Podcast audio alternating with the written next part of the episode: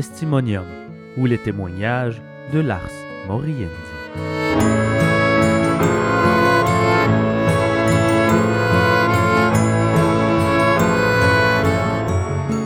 Je m'appelle Marie-Claude, j'ai 29 ans. J'ai été répondante médicale d'urgence pour Urgence Santé de 2010 à 2017. Mon matricule était le 2577.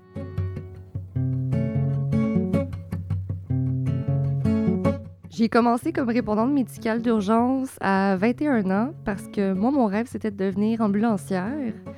Et puis, euh, avant d'entrer dans, le, processus pour rentrer en technique ambulancière, euh, je voulais avoir un travail qui allait être euh, relié au métier que je voulais faire. Puis, avec les compétences que j'avais, euh, j'ai vu que je pouvais euh, devenir euh, répondante médicale d'urgence. Donc, prendre des appels sur la ligne d'urgence via le 911, faire le triage, puis donner des instructions médicales aux appelants. Alors, j'ai décidé d'appliquer et j'ai eu le travail. C'est comme ça que je suis devenue RMU. La formation qu'on a, c'est une formation maison, si on veut, dans la compagnie pour laquelle on travaille. Donc, moi, c'était Urgence Santé. Euh, on couvre le territoire de Montréal et Laval. Donc, on commence par, euh, évidemment, euh, un petit cours de géographie de base, là, de bon, les, ponts, les autoroutes, les grands centres, les choses comme ça. et puis, on a évidemment un cours de secourisme de base pour comprendre les instructions qu'on donne aux appelants. Puis là, après ça, on rentre dans le très spécifique. On utilise un protocole qui est un protocole qui a été euh, breveté aux États-Unis, qui avait été développé par euh, des médecins dans les années 70, qui s'appelle le code Clausen ou le MPDS, si tu veux, qui est le Medical Priority Dispatch System. Alors, on apprend à comment utiliser ce protocole de triage-là. On a des, des, compléments médicaux, évidemment, parce qu'on doit souvent parler avec d'autres professionnels de la santé. Euh, donc, c'est ça, c'est une formation qui dure environ un mois, qui se donne là-bas directement, où on apprend euh, à, utiliser tous ces outils de travail-là. Et puis, une fois que ça c'est terminé, euh, on va prendre des vrais appels sur le plancher, comme on dit. Puis, pendant 10 quarts de travail, on est au téléphone avec un, un, instructeur qui est à côté de nous, qui écoute tous les appels qu'on prend et puis euh, qui nous donne une rétroaction après chaque appel, nous dire qu'est-ce qu'on a fait de correct, de pas correct, euh, si on s'est trompé. Et puis aussi, si c'est sûr que si on fait une erreur majeure pendant l'appel, ben, il peut nous le dire euh, immédiatement qu'on s'est trompé, d'aller dans un autre protocole, de faire quelque chose différemment parce qu'ils sont assis directement à côté de nous puis ils écoutent les appels live en même temps que nous. Donc, une fois que ça c'est fait, qu'ils voient qu'on est capable de de donner les bonnes instructions, de choisir les bons protocoles de triage, qu'on est quand même correct côté service à la clientèle et tout ça, ce qui est quand même un aspect très important du travail. Ben là, ils nous laissent aller tout seul apprendre euh, des appels par nous-mêmes. Euh. Dans la centrale d'appel, euh, les différents postes qu'on peut avoir.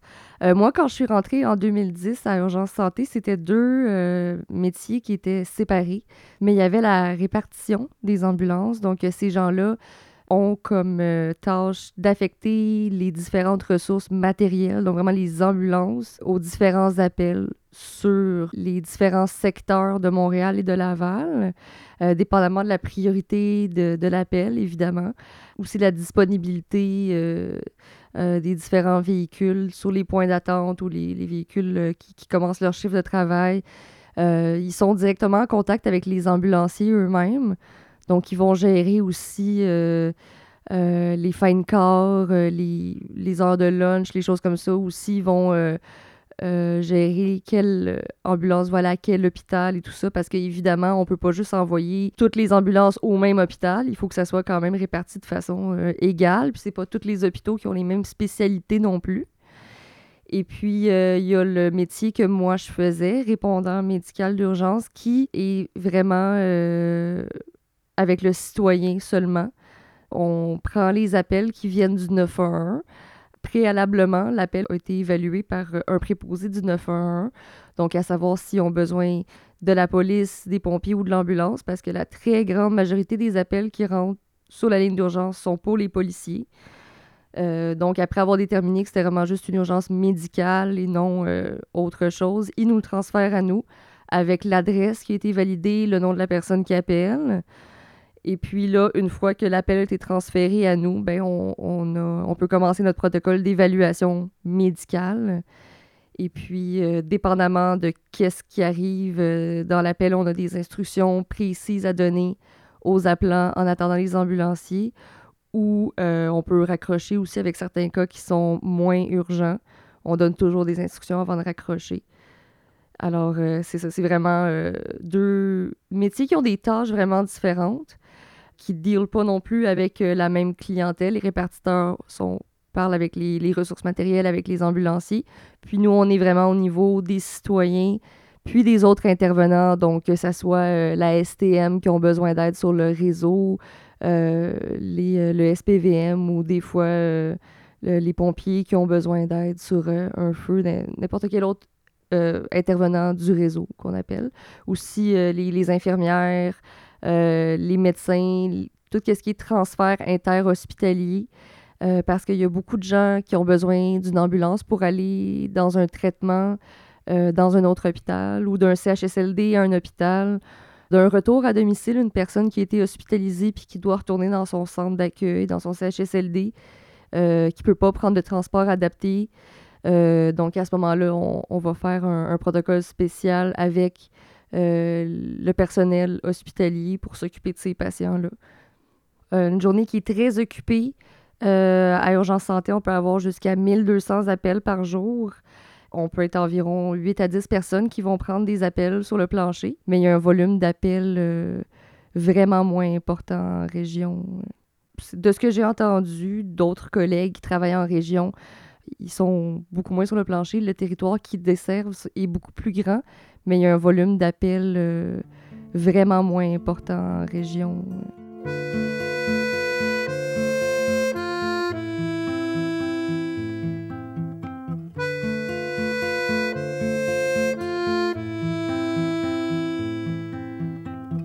Dans les sept ans et demi que j'ai été là, j'ai principalement occupé un poste de nuit, donc de 23h à 7h le matin. Mais euh, au début de ma carrière, j'avais fait un peu tous les, euh, euh. Donc, soit de jour de 7h le matin à 3h l'après-midi ou de soir de 3h l'après-midi à 11h le soir. Puis chaque chiffre de travail a vraiment ses particularités. Euh, moi, personnellement, je préférais vraiment travailler la nuit parce que c'est un monde complètement différent. Euh, de, jour, il va y avoir beaucoup d'appels reliés aux personnes âgées, aux gens qui sont déjà dans des centres d'accueil, dans des CHSLD, des accidents de la route, des accidents de travail, beaucoup de, de causes euh, médicales pures et simples, vraiment des douleurs à la poitrine, des AVC, des problèmes respiratoires. Mais de nuit, c'était vraiment euh, qu'est-ce qui me plaisait le plus, qu'est-ce qui avec lequel j'étais, euh, le type d'appel avec lequel j'étais le plus à l'aise. c'est pas mal à ce moment-là que sortaient les problèmes sociaux. Donc, les gens qui sont démunis, qui ont des problèmes de santé mentale, la clientèle itinérante aussi, qui est une, clientèle avec laquelle on travaille beaucoup. Euh, les problèmes, euh, tout ce qui est relié à la consommation, drogue, alcool, c'est sûr que ça, ça arrivait nuit. Puis qu'est-ce qui vient avec euh, les divers types d'agressions aussi? à 3 heures du matin, à la sortie des bars, on avait toujours un pic d'appels, surtout les jeudis, vendredis, les fins de semaine, les jours de congé. Euh, parce que là, à 3 heures du matin, les gens sortaient, euh, des ils étaient intoxiqués, ça commençait à se battre, euh, il y avait des accidents, il y avait toutes sortes de choses, il y avait des arrestations. Donc, c'est un, un, monde complètement différent de ce qu'on voit de jour. Moi, personnellement, bizarrement, j'étais beaucoup plus à l'aise avec ce genre d'appel-là.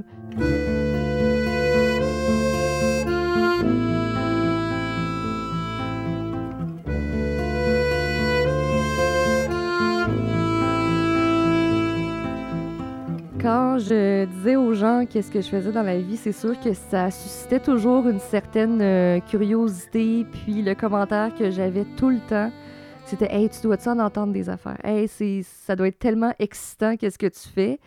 Mais c'est un peu comme n'importe quel travail, a une certaine euh, répétition dans les appels qu'on a. Euh, il y, a, une certaine routine qui s'installe comme dans tout. On finit par entendre un peu toujours les mêmes choses, puis à utiliser les mêmes protocoles, à répéter les mêmes affaires aux appelants.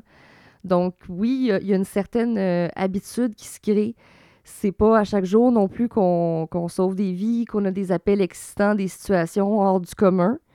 C'est sûr qu'il y a toujours un, certain niveau euh, de stress parce que, veut, veut pas, on, a quand même euh, la sécurité, la santé, puis des fois la vie des gens entre les mains. Mais oui, c'est comme un peu n'importe quel métier. Je pense qu'il y a une certaine, euh, une certaine accoutumance qui se fait, puis une répétition dans les appels malgré que ce soit un travail qui est quand même euh, très sérieux, étant donné euh, la nature des appels qu'on a, puis la responsabilité qu'on a envers les citoyens, c'est sûr qu'il va toujours avoir des situations où on va avoir des appels un peu plus drôles qui vont nous faire rire par après, euh, qu'on va se raconter entre nous parce que c'est vraiment des situations quand même assez cocasses. Ces appels-là sont pas moins stressants que d'autres parce que reste que on a quand même une grande responsabilité envers de l'appelant, donc il faut rester euh, professionnel. Ces personnes ont besoin d'aide autant que les autres. Mais c'est sûr que oui, une fois qu'on a raccroché avec l'appelant, bon, on se sent peut-être pas euh, à l'envers ou shaky comme un autre appel aurait pu nous mettre à l'envers, disons.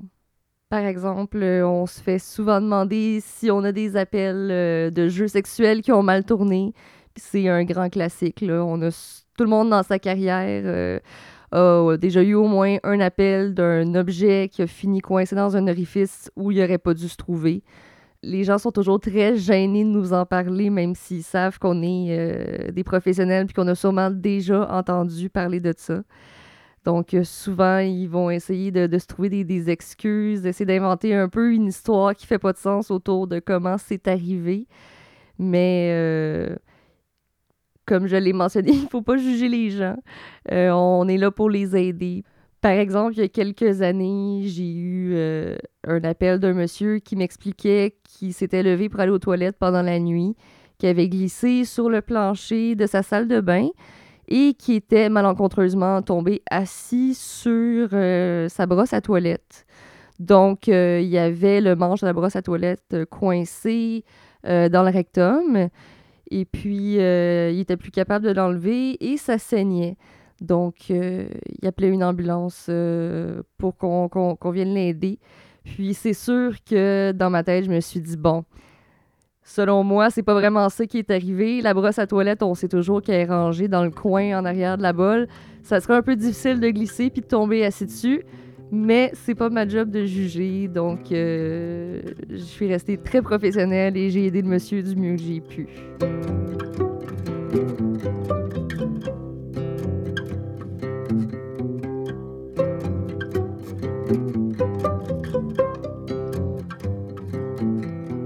Les protocoles qu'on utilise euh, sont très précis. Souvent, euh, lorsqu'on arrive dans des situations qui sont un peu des zones grises, euh, c'est un peu plus difficile à traiter, comme par exemple les gens qui vont souffrir de maladies mentales.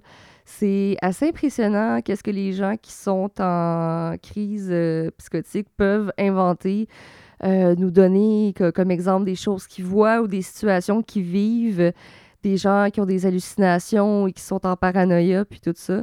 Donc, dans ces moments-là, il faut des fois déroger un petit peu de nos protocoles pour essayer d'aider ces gens-là le mieux possible parce que les questions qu'on pose pour évaluer les appels sont vraiment très précises.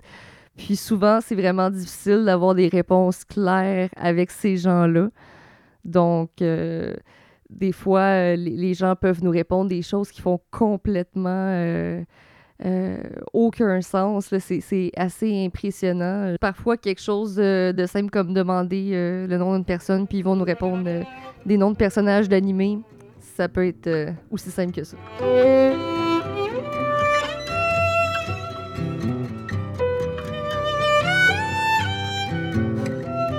Une chose que les gens qui travaillent dans le milieu de l'urgence se font souvent demander, que ce soit nous, les ambulanciers, les policiers, euh, les infirmières, c'est souvent c'est quoi la pire chose que tu as vue? C'est quoi la pire chose que tu as entendue?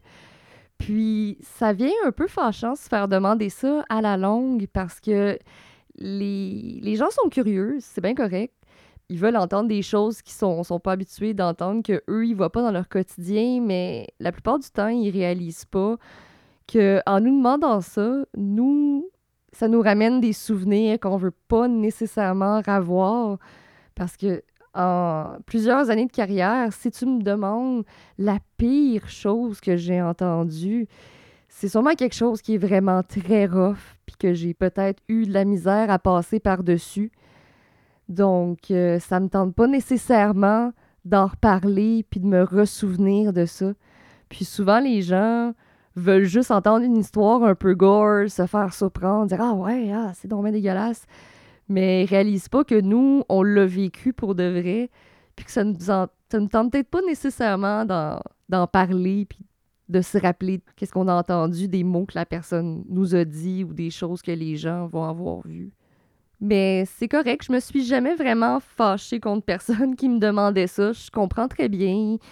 Les gens, euh, en général, on a une nature un peu voyeuse. On veut se faire surprendre, on veut se faire choquer. Euh, c'est pas pour rien qu'il y a des magazines comme Allopolis qui existent encore, puis que ça se vend, puis qu'il y a des gens qui en achètent, puis qu'on ralentit quand on voit un accident sur l'autoroute. Je comprends, c'est normal. Je réponds du mieux que je peux, puis j'essaie de passer à un autre sujet. Un exemple d'appel un peu surprenant que j'avais entendu dans ma carrière, c'est pas moi personnellement qui l'ai pris, mais on a euh, justement, quand je parlais des gens qui ont des problèmes de santé mentale, une dame qui était euh, convaincue qu'elle était possédée euh, par une entité quelconque, puis elle voulait s'en débarrasser en faisant un genre de, rituel satanique quelconque qui impliquait de s'immoler elle-même dans un cimetière. Donc, la dame a essayé de se mettre en feu avec un, briquet, puis ça n'a pas vraiment fonctionné.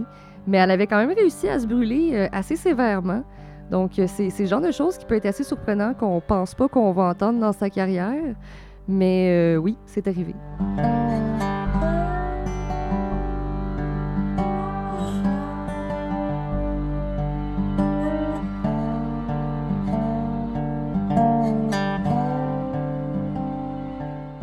Justement, quand les gens me demandent c'est quoi, moi, personnellement, le pire appel que j'ai eu euh, dans toute ma carrière, euh, je pense tout le temps à un appel que j'avais pris il y a quelques années qui n'est pas tant euh, un appel qui m'a marqué parce qu'il m'a mis à l'envers psychologiquement parce que je suis revenue chez moi, puis j'ai pleuré, puis j'ai pas dormi, mais autant que c'est parce que c'est une situation qui est assez unique, si je peux dire ça comme ça. j'avais pris un appel pour euh, une, dame euh, qui m'avait juste expliqué qu'elle avait besoin d'un papier de constat de décès pour son bébé.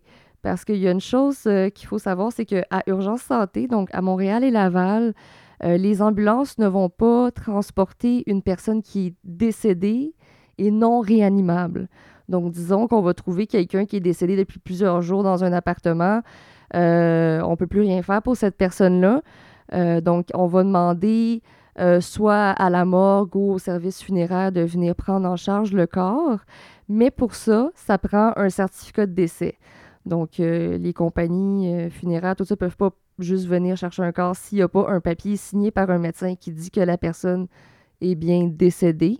Et c'est pas quelque chose que les paramédics peuvent faire. Donc, dans ces cas-là, les paramédics vont quitter les lieux et euh, on a un médecin qui est en charge euh, de venir signer des constats de décès.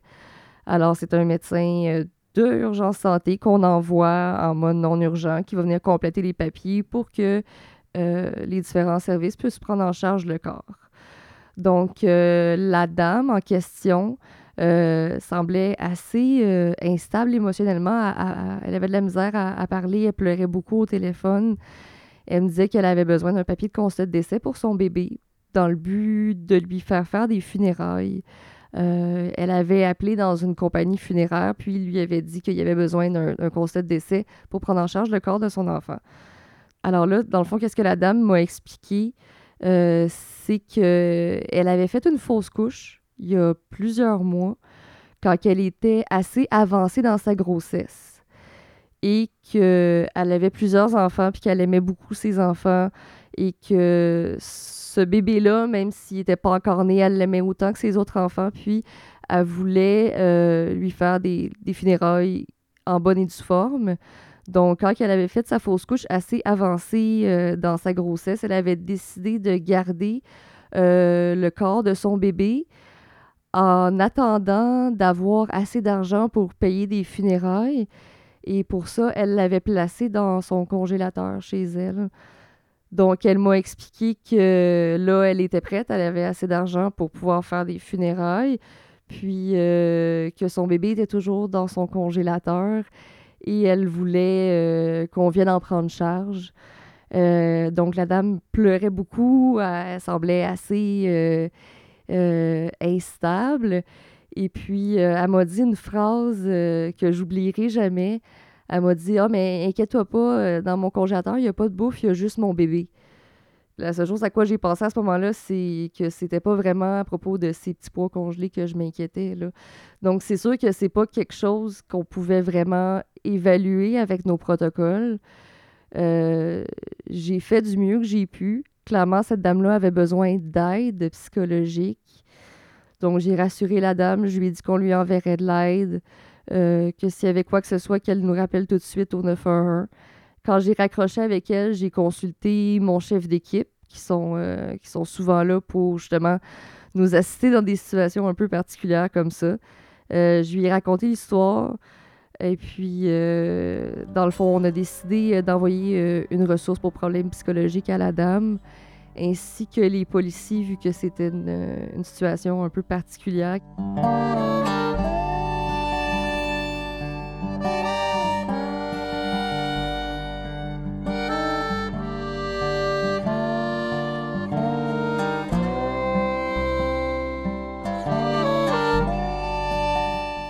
tous un peu euh, nos bêtes noires, si on veut, euh, c'est-à-dire des, appels qui vont nous toucher plus que d'autres.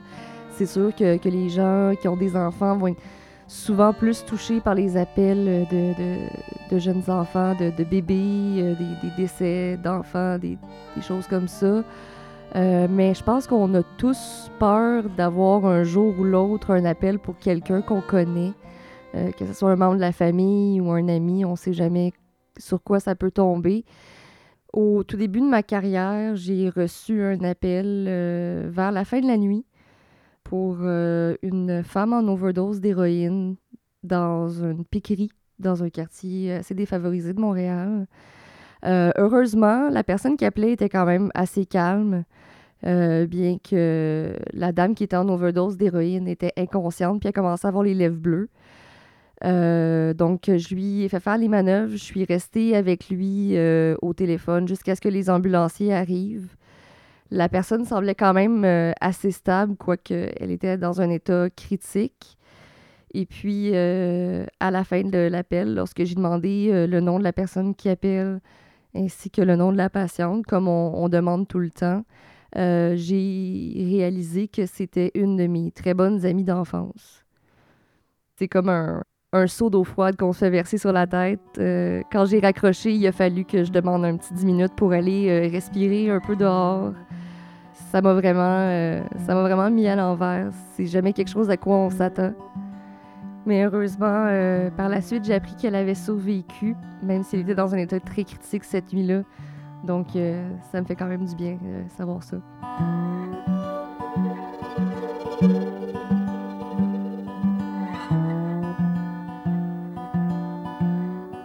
Quelque chose qui est très important euh, dans ce travail-là, c'est d'être capable de se détacher. C'est plate à dire, mais on peut pas pleurer pour tous les appelants qui vivent des choses épouvantables parce qu'on finirait plus. C'est sûr que les, mères, les pères de famille qui font ce métier-là, souvent vont être plus touchés par euh, les cas qui impliquent euh, des enfants, des bébés. moi, personnellement, quelque chose qui m'a toujours plus mis à l'envers que d'autres, c'est les suicides. Contrairement euh, aux autres appels, euh, souvent, qu'est-ce qui va arriver lors d'un suicide, c'est que euh, si la personne a malheureusement réussi son suicide, ben il n'y aura plus rien à faire pour le patient. Donc, il va falloir gérer puis essayer de parler aux gens qui vont souvent avoir trouvé le corps. C'est souvent des, des, membres de la famille, c'est souvent des proches. Puis moi, à ce moment-là, je ressens pas nécessairement de la peine ou de la pitié pour la personne qui s'est suicidée parce que cette, cette personne-là souffre plus. Euh, elle, a atteint, elle a atteint le, but qu'elle voulait dans le fond. Euh, pour cette personne-là, c'est fini. Je veux dire, elle n'a plus d'émotion, elle n'a plus de peine. Euh, elle est partie, c'est terminé. Mais les gens qui restent, les, les, membres de la famille, les parents, tout ça qui nous parlent, la, la, douleur que ces gens-là ressentent quand ils réalisent que la personne est partie, ça, c'est vraiment très intense. C'est vraiment quelque chose qui est indescriptible. Euh, j'ai déjà parlé à un père qui avait trouvé son adolescente euh, qui s'était pendue. Cet homme-là vivait vraiment la pire journée de sa vie, le pire moment de sa vie. Puis moi, j'étais là, puis je devais l'assister. Euh, je devais lui expliquer comment faire des, des, manœuvres de réanimation quand je me doutais bien que malheureusement pour sa fille, il était trop tard mais parce que c'est ça ma job, puis c'est ça mes tâches. Je devais, euh, je devais le couper, je devais essayer de le, ramener, de, lui dire de rester calme pour aider sa fille. Puis euh, je devais continuer à suivre mon protocole malgré tout. Quand je savais que cet homme-là, euh, probablement qu'il s'en remettrait jamais des événements qu'il était en train de vivre à ce moment-là. Ça fait déjà plusieurs années de cet appel-là. Puis j'entends encore euh, la voix du monsieur, justement. Toutes les choses qu'il me disait sont le, le, désespoir vraiment dans sa voix, son, son intonation, la douleur. C'est quelqu'un qui vit de, quelque chose d'horrible comme ça. Ça fait drôle à dire, mais il y a quelque chose dans la voix qui s'imite pas. Que tu sois le, le meilleur acteur du monde, c'est quelque chose de vraiment profond, ça vient loin. Puis je me souviendrai toujours de qu'est-ce que ce monsieur-là me disait, de, comment il me parlait de, sa fille qui, était décédée. Puis euh, honnêtement, je pense, je pense que je l'oublierai jamais. De la, la douleur qu'il y avait dans sa voix, c'est vraiment indescriptible.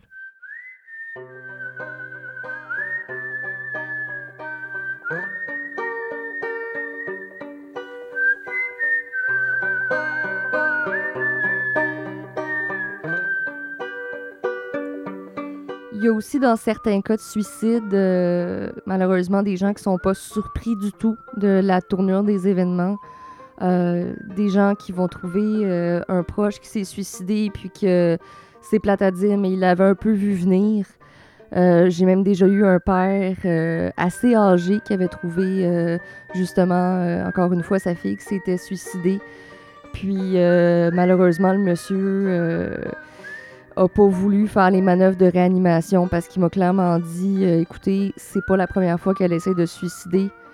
Elle a souffert toute sa vie de maladie mentale. Puis là, euh, il m'a un peu carrément dit ben, elle a enfin réussi. Donc, euh, je veux qu'on la laisse tranquille. Je veux pas, je veux pas essayer de la réanimer. Venez juste la, la chercher, puis c'est tout.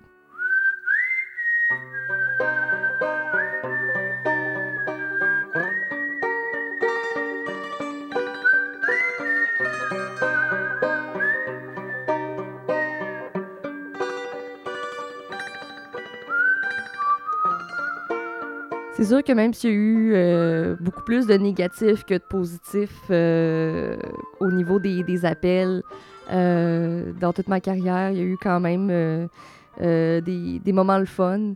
un privilège qu'on a comme répondant médical d'urgence, c'est que parfois on va aider à faire accoucher des bébés. Puis ça, c'est souvent, pas tout le temps, mais euh, c'est souvent euh, une situation euh, heureuse parce que quand le, bébé naît, qu'il respire, que la mère, que l'enfant va bien, les gens vont être très reconnaissants envers nous de les avoir aidés. Et puis, c'est quand même un, événement qui est heureux. Donc, quand on a la confirmation qu'on a fait naître un petit garçon ou une petite fille avec notre aide au téléphone, souvent c'est le fun, souvent ça fait un petit velours.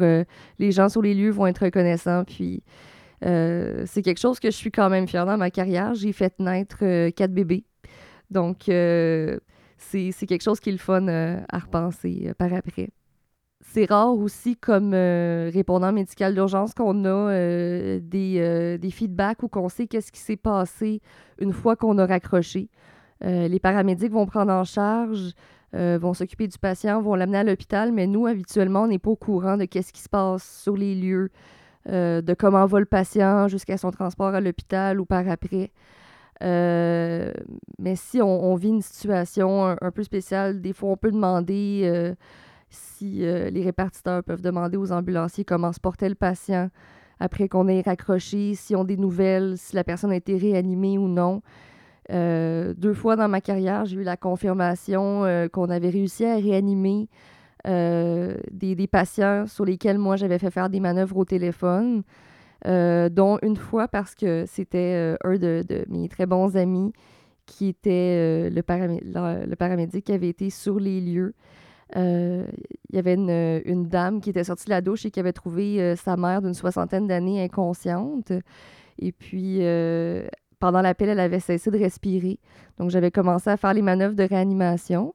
J'avais raccroché avec la dame. Puis, par après, euh, quand j'avais vu que c'était mon ami qui avait été sur cet appel-là, je lui avais demandé des nouvelles. Puis, il m'avait dit qu'il avait réussi à réanimer euh, la dame, puis qu'il l'avait transportée à l'hôpital avec un pouls. Euh, elle n'avait pas repris conscience, mais elle respirait, puis elle avait un, retour de pouls. Donc, c'est toujours une bonne nouvelle. Tu, dis que tu as été utile, puis que ça n'avait pas été de toi, peut-être que les gens sur les lieux n'auraient pas du tout su quoi faire.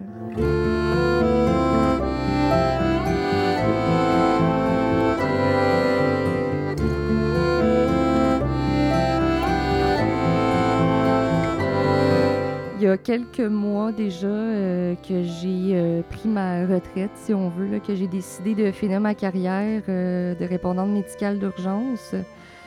Puis, euh, quelques semaines avant que je parte, il y a un cas qui m'a vraiment euh, mis à l'envers, qui m'a vraiment touché plus euh, que les autres. Puis, c'est là que j'ai réalisé un peu que j'étais peut-être rendue au bout de ma corne parce que je me dis que c'est j'aurais peut-être pas réagi comme ça il y a quelques années. C'est sûr que je me suis toujours considérée comme quelqu'un qui avait une très bonne capacité de se détacher émotionnellement des appels. Euh, j'en ai entendu beaucoup, donc je me disais qu'il n'y avait plus grand-chose qui pouvait euh, m'atteindre. Et puis, euh, j'ai eu quelques semaines avant mon départ un décès d'un jeune homme de seulement 23 ans pour une raison qui m'a vraiment mis à l'envers. Dans le fond, c'était une overdose accidentelle. Et puis, les overdoses, c'est quelque chose auquel on est vraiment habitué. Euh, surtout quand on travaille de nuit. Euh, on est capable de dealer avec ça, puis tout ça. Mais le contexte de celle-là m'avait vraiment mis à l'envers. C'était pas un, toxicomane, c'était pas quelqu'un qui était euh, un utilisateur régulier. C'était juste vraiment quelqu'un qui avait fait le party toute la nuit avec son chum. Puis il avait consommé plusieurs sortes de drogues différentes. il avait bu beaucoup. Puis, euh, rendu au petit matin, lorsqu'il avait été se coucher avec son conjoint, malheureusement, il s'est jamais réveillé. Je pensais personnellement qu'on allait réussir à le réanimer. Donc, j'ai fait faire les manœuvres de réanimation à son conjoint. Il était très coopératif, même si je sentais qu'il était très nerveux, très impressionné de la situation. C'est normal. Mais j'ai quand même réussi à, le faire rester calme, puis à suivre mes instructions, à faire les manœuvres de réanimation. Les, paramédics sont arrivés rapidement sur les lieux. Quand je suis revenue euh, de ma pause, j'ai vu que la personne avait un code M4, c'est-à-dire qu'il n'allait pas la transporter. Comme euh, comme j'ai expliqué plus tôt, euh, on ne transporte pas les gens qui ne sont pas réanimables. Donc, c'est un code sur lequel on envoie le médecin seulement pour qu'il signe le constat de décès. Puis, quand j'ai vu qu'on n'avait pas pu réanimer cette personne-là, à 23 ans seulement à cause d'un accident de drogue niaiseux. Euh, ça m'a tellement fâchée, ça m'a tellement mis à l'envers. Euh, je trouvais que c'était tellement injuste. Puis évidemment, j'ai douté de moi-même. Je me suis dit, est-ce que, est que j'aurais pu euh, donner des meilleures instructions? Est-ce que j'aurais pu être plus claire? Est-ce que j'aurais pu être plus rapide, plus insistante avec la personne qui m'appelait pour, pour faire faire les manœuvres et tout ça? Et puis, euh, il a fallu que, que, je sorte, que je demande d'aller prendre un peu l'air. Puis, je me suis juste mise à pleurer incontrôlablement dans le salon des employés, ce qui m'était honnêtement jamais arrivé en sept ans et demi de carrière je, ressentais vraiment beaucoup de frustration qu'on n'ait pas réussi à réanimer cette personne-là à cause du contexte, à cause de son jeune âge et tout ça.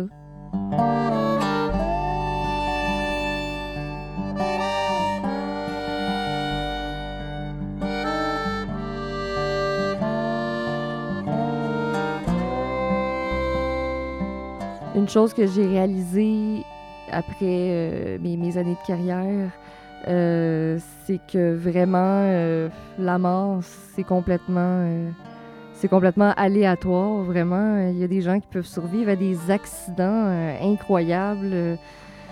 tomber du huitième étage, recevoir une balle dans la tête, se faire passer dessus par un auto, puis survivre à ça, puis quelqu'un qui va juste s'enfarger des fleurs du tapis, se connaît la tête légèrement, puis qui va faire une hémorragie cérébrale. Euh, ou juste être vraiment pas chanceux, être juste pas à la bonne place au bon moment, recevoir une plaque de glace sur la tête dans le centre-ville puis mourir. Euh, c'est. Tu te dis que vraiment, euh, quand ton heure est venue, c'est vraiment le cas, on dirait.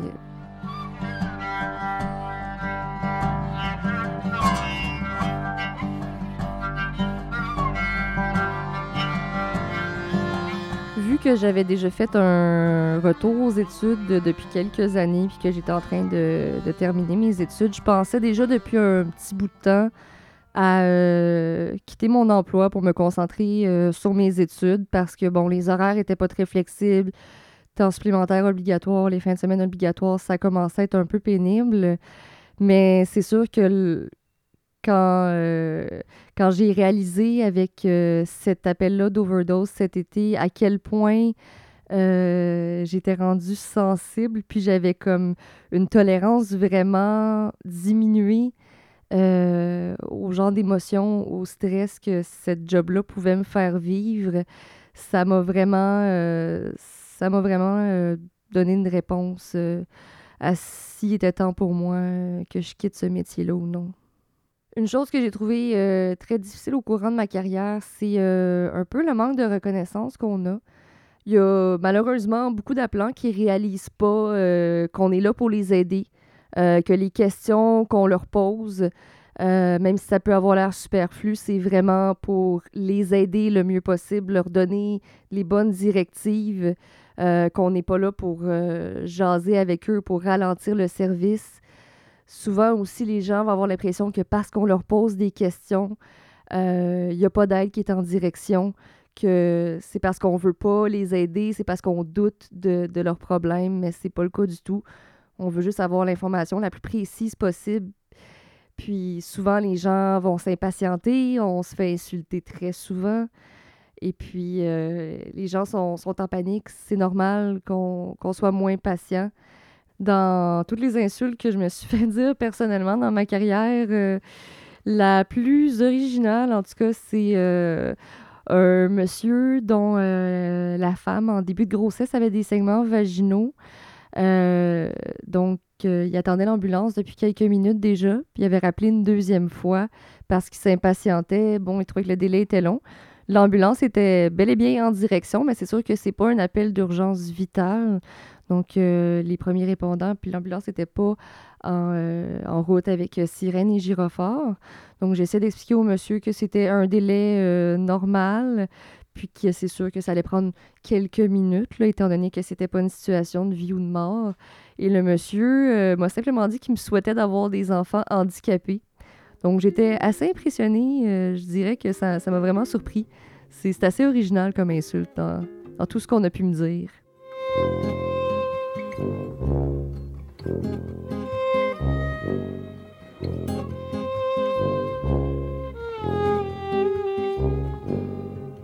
Une raison aussi qui a motivé mon départ, c'est que je suis devenue avec les années très démoralisée de, de l'État, du système de la santé, puis du manque de ressources vraiment criant qu'on subit sur la route. Quand, je parle des ressources, c'est vraiment le, nombre de véhicules qui sont disponibles pour envoyer sur des appels versus le, volume d'appels qu'on a qui a juste augmenté euh, euh, à chaque année. Une journée qui m'a vraiment fait perdre foi en le travail que, j'avais. Euh, c'est encore une fois vers la fin de la nuit, j'ai eu un, cas de suicide. la dame avait trouvé son mari qui s'était pendu dans le cabanon. Et puis, c'était dans une région euh, assez rurale de l'île de Laval.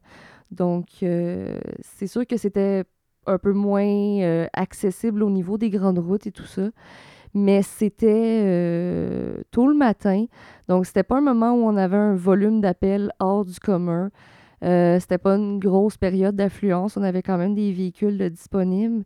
Mais malgré ça, l'ambulance la, plus proche, qui était disponible pour aller sur l'appel euh, était très loin. Et puis, euh, ça a pris euh, malheureusement 33 minutes aux ambulanciers pour arriver sur place. ces 33 minutes-là, je les ai passées au téléphone avec la dame à lui faire faire le massage cardiaque pendant qu'elle était complètement en panique, elle était en pleurs. C'était très difficile d'essayer de la ramener, de l'essayer, d'essayer de, de lui de garder sa confiance en lui disant que les ressources étaient bel et bien en route, qu'il faisait le plus rapidement qu'il pouvait, que oui, c'était long, mais qu'il s'en venait pour l'aider, que moi, j'étais là pour elle. Euh, à un moment donné, après 33 minutes, euh, t'as beau faire le meilleur massage cardiaque du monde, malheureusement, il va être trop tard pour la personne. Puis, on ne sait plus trop quoi dire à la personne euh, pour essayer de lui faire garder confiance en nous, essayer de la rassurer, de lui dire qu'il ne faut pas lâcher, qu'il faut continuer à essayer de faire euh, euh, les, manœuvres de réanimation. Puis effectivement, malheureusement, euh, il n'y avait plus rien à faire pour son mari. Un autre aspect aussi de mon travail qui m'a vraiment démoralisée, c'est que quand je suis rentrée là au début, moi, je voulais, je voulais aider les gens. Je voulais vraiment j'étais pleine de bonnes intentions, mais malheureusement, les protocoles qu'on utilise euh, étaient tellement rigides, on pouvait pas du tout euh, déroger du cadre qui est imposé par euh, justement ce, protocole-là qui, qui, est breveté pour des raisons légales. Puis on avait un système d'assurance qualité qui était très, très, très strict. on recevait des notes en pourcentage sur les appels qu'on prenait qui était évalué par euh, des, instructeurs, dans le fond. Euh. Puis, euh, malheureusement, le fait qu'on ne peut pas du tout déroger de ces protocoles-là, j'ai toujours trouvé que ça enlevait énormément d'humanité, de compassion à notre travail. Un exemple que j'ai qui m'avait énormément frustrée, c'est qu'une fois, j'avais été rencontrée suite à un appel que j'avais pris parce que j'avais dérogé du protocole et pour eux, c'était une erreur euh, majeure. Euh, dans le fond, en gros, qu'est-ce qui s'est passé? C'est que suite euh, au, au, feu d'artifice qu'il y a à la ronde l'été, souvent, les, gens qui se regroupent sur la rue Notre-Dame pour regarder les feux d'artifice vont marcher en grand nombre vers la station de métro Frontenac. Donc, euh, j'avais une dame qui était euh, enceinte de neuf mois, donc elle était à terme. Elle avait été voir les feux d'artifice avec son conjoint, puis elle marchait sur le trottoir pour retourner vers le métro et elle s'est mise à avoir des contractions, euh, des contractions quand même assez rapprochées. C'était pas sa première grossesse, donc habituellement, ça, se passe un peu plus rapidement. Alors, euh, ils ont demandé à un passant euh, d'appeler le 911 pour eux parce qu'il n'y avait, pas, euh, avait pas de téléphone. Donc, moi, je parlais au passant qui ne connaissait pas du tout la dame ni son conjoint. Puis, il m'a expliqué qu'est-ce qui se passait. Les contractions étaient assez rapprochées. selon nos protocoles, à ce moment-là, en gros, on devrait faire déshabiller la dame euh, donc, ses sous-vêtements, ses pantalons, tout ce qu'il y a en bas. Euh, l'affaire étant d'aller chercher des couvertures, des serviettes pour se préparer au cas où le bébé sortirait. Mais là, la dame est dans Hochelaga Maisonneuve, sur un trottoir où il y a beaucoup de gens qui marchent, il y a beaucoup de circulation. Euh, puis, euh, je, j'étais vraiment pas à l'aise de lui faire enlever euh, ses pantalons, ses petites culottes sur le trottoir comme ça devant tout le monde, évidemment. J'ai vraiment essayé. Je lui ai demandé si elle pouvait s'étendre sur un banc de parc, sur des, des, des, escaliers d'entrée d'une maison, quoi que ce soit, mais il n'y avait vraiment absolument rien où est-ce qu'il se trouvait. Il était vraiment sur le, sur le milieu du trottoir. Euh, donc, il n'y avait pas grand-chose que je pouvais faire. Euh, donc, je suis juste restée en ligne avec le, passant. Euh, je lui ai dit, écoutez, surveillez la dame de très près. Dites-lui que si elle commence à sentir que ça pousse, ça sort, dites-moi là tout de suite parce qu'évidemment, là, on n'aura pas le choix de faire quelque chose. Mais vu que je trouvais que la situation était quand même sous contrôle, puis que c'était complètement impossible de donner les directives que j'aurais normalement dû euh, dans ce contexte-là. Euh, j'ai complètement dérogé du protocole, puis je suis juste restée en ligne. J'ai dit à la personne, OK, on va la surveiller ensemble, puis dites-moi là s'il y a des changements. Euh, l'ambulance était arrivée très rapidement, puis la dame a été transportée à l'hôpital, tout a bien été. Mais je me suis fait rencontrer parce que c'est selon l'assurance qualité, c'était une, faute majeure que j'avais fait. j'avais mis la dame en danger. la, l'instructeur d'assurance qualité qui m'avait rencontré m'avait carrément dit que oui, j'aurais dû faire déshabiller la dame sur le trottoir, euh, que j'aurais dû suivre mon protocole comme si ça avait été un contexte normal, que je l'avais mis en danger carrément. Et puis, euh, je trouve que ça fait aucun sens, personnellement. C'est sûr que si la dame m'avait dit que la tête du bébé commençait à se présenter, j'aurais pas eu le choix, j'aurais pas mis personne en danger. Mais je trouvais que c'était juste euh, pas du tout correct de faire faire ça. Puis on s'entend que euh, la réponse que j'aurais eue de la dame si je lui avais sérieusement demandé d'enlever ses petites culottes sur le trottoir dans Maison Maisonneuve aurait probablement pas été très positive, puis je la comprends aussi.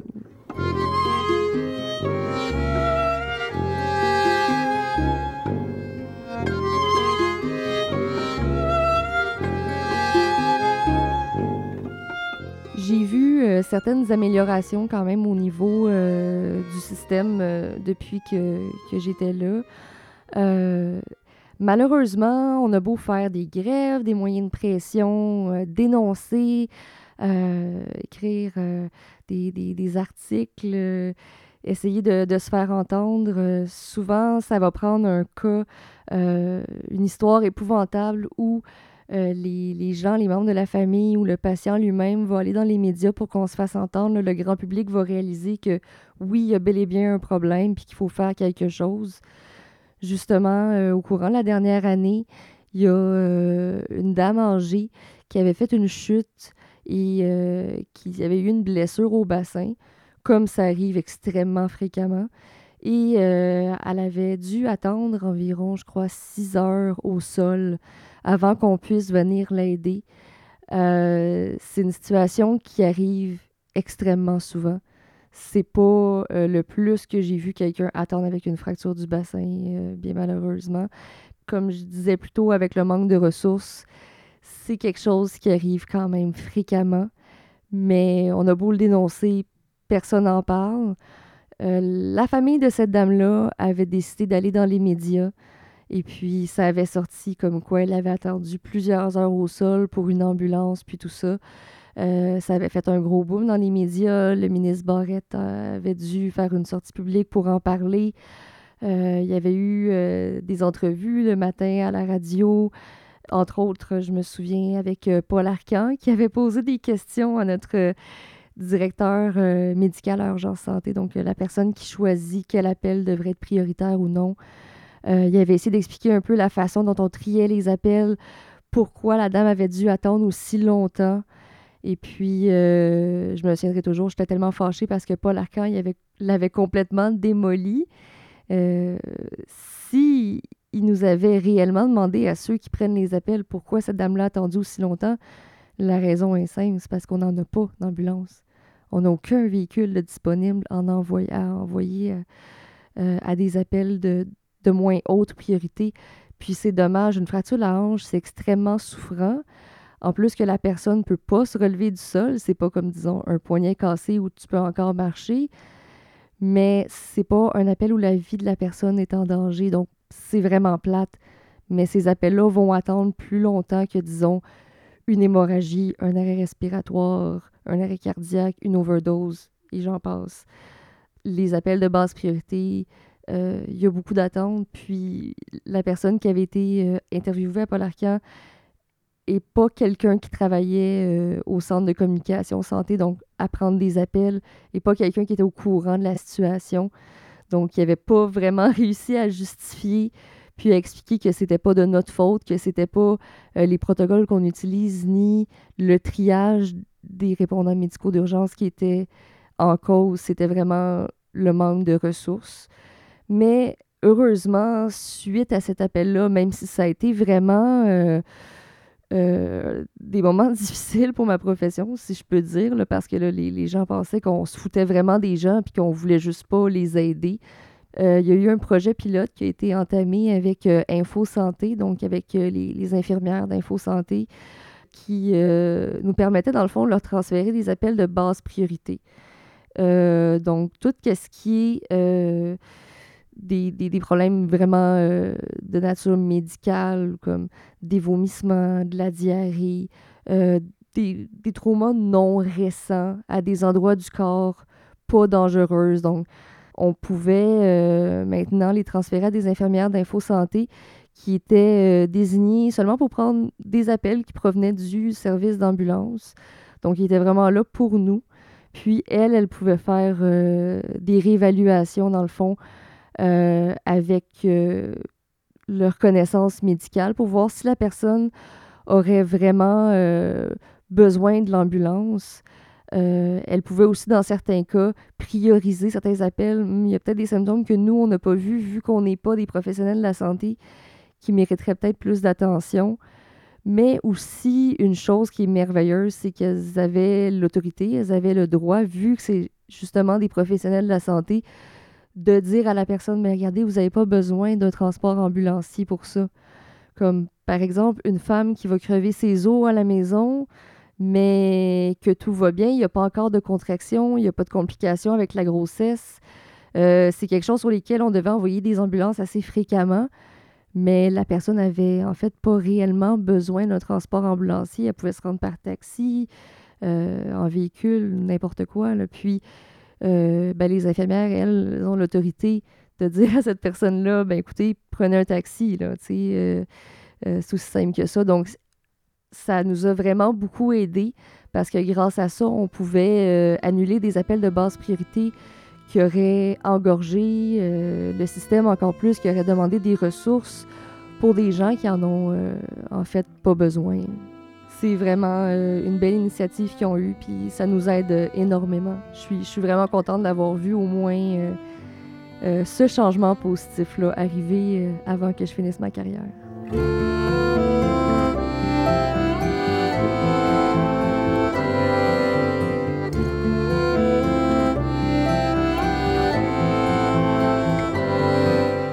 Si je crois que la situation peut s'améliorer euh, dans le système de la santé, puis plus précisément dans les soins préhospitaliers d'urgence.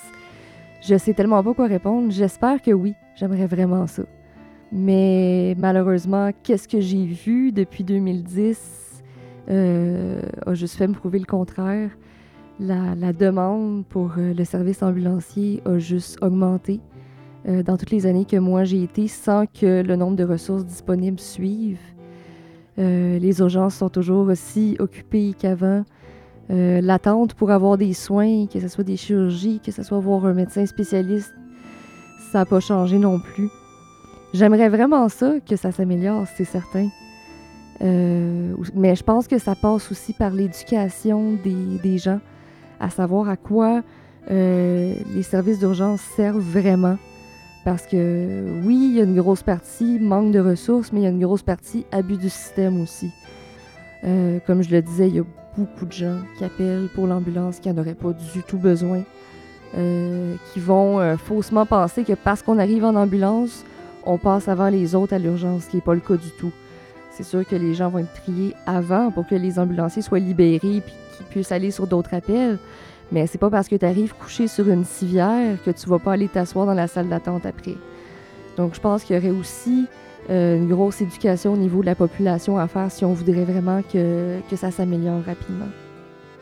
Si je pouvais dire quelque chose euh, aux appelants, aux gens qui, appellent pour une ambulance, qui, qui nécessitent notre aide, euh, ça serait juste, je pense, euh, de prendre en considération qu'on n'est aucunement mal intentionné. Personne dans le système de la santé on est, on est vraiment là euh, pour aider les gens le plus possible avec les ressources qu'on a. Mais je pense qu'il faudrait que les gens réalisent beaucoup qu'ils sont pas seuls dans leur situation. Comme euh, je l'avais dit avant, ça peut arriver qu'on a des fois jusqu'à 1200 appels par jour. Il y a tout le temps des accidents de voiture, il y a tout le temps des gens en arrêt cardiaque, il y a tout le temps des femmes en train d'accoucher, en quelque part à Montréal ou Laval, d'avoir un peu plus de compréhension, je pense, envers tous les, travailleurs de, première ligne, un peu comme nous. Euh, qu'est-ce qu'on vit, c'est pas facile. Qu'est-ce qu'on entend, c'est pas facile non plus. Mais euh, on a choisi de faire ce métier-là en sachant qu'est-ce que ça impliquait. Puis, euh, un peu de reconnaissance, ça serait le fun des fois. Je regretterai jamais d'avoir eu ce métier-là. C'est quand même ça a été un quart de ma vie, de 21 ans à 29 ans à peu près. Euh, même si ça a été euh, difficile souvent, bon, les conditions de travail, évidemment, le stress, les choses que j'ai entendues qui vont m'avoir marqué pour toujours. Euh, il se crée un lien avec des gens qui font des métiers un peu spéciaux comme ça entre nous, qui est vraiment particulier parce que évidemment, euh, je peux pas retourner chez moi puis parler de n'importe quel appel que j'ai eu à mon chum, à ma mère, à mes amis. Euh, des fois, c'est un peu too much pour euh, les gens qui sont pas dans le milieu. C'est pas tout le monde qui est prêt à entendre des affaires comme ça. Donc, veux, veux pas, tu te rapproches beaucoup de tes collègues. C'est un peu les, les, seuls gens à qui tu peux te confier qui vont vraiment comprendre qu'est-ce que tu veux dire puis qu'est-ce que tu vis. Donc, euh, on devient un peu comme une, petite famille quand on, a un, métier spécial comme ça. Euh, puis, dans mes années à Urgence Santé, j'ai rencontré honnêtement des gens qui vont rester mes amis pour le reste de ma vie. Les, meilleures personnes que, j'ai connues de ma vie, honnêtement, des gens qu'aujourd'hui je suis proche comme c'était des membres de ma famille. Donc, juste pour cette raison-là, je regretterai jamais euh, d'avoir eu ce, ce parcours-là.